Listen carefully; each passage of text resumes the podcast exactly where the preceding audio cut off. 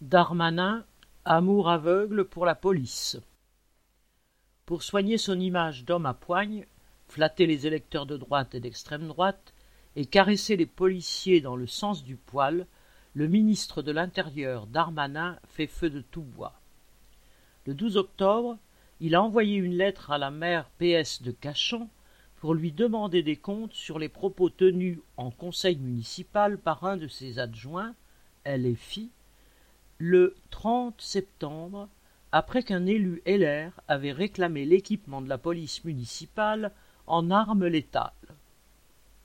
L'adjoint avait répondu Je croyais que le but de la police était de protéger la population et pas nécessairement de posséder des armes pour la tuer. Il n'en a pas fallu davantage pour que Darmanin parle de propos inacceptables. De même, le 14 octobre, sur Twitter, le ministre a annoncé qu'il portait plainte contre Philippe Poutou, candidat du NPA à l'élection présidentielle. La cause? La veille interrogé par France Info sur l'affaire de Cachan, celui-ci avait déclaré citation La police tue, évidemment la police tue. Steve à Nantes, une dame qui fermait ses volets à Marseille lors d'une manifestation de Gilets jaunes, Rémi Fraisse il y a quelques années.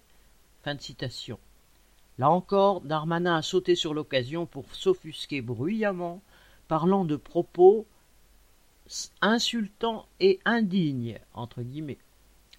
Il a été largement relayé par des journalistes de chaînes d'information qui se sont empressés de tirer sur la haine anti-flic, ne se gênant ni pour aboyer sur Poutou, ni pour déformer ses propos.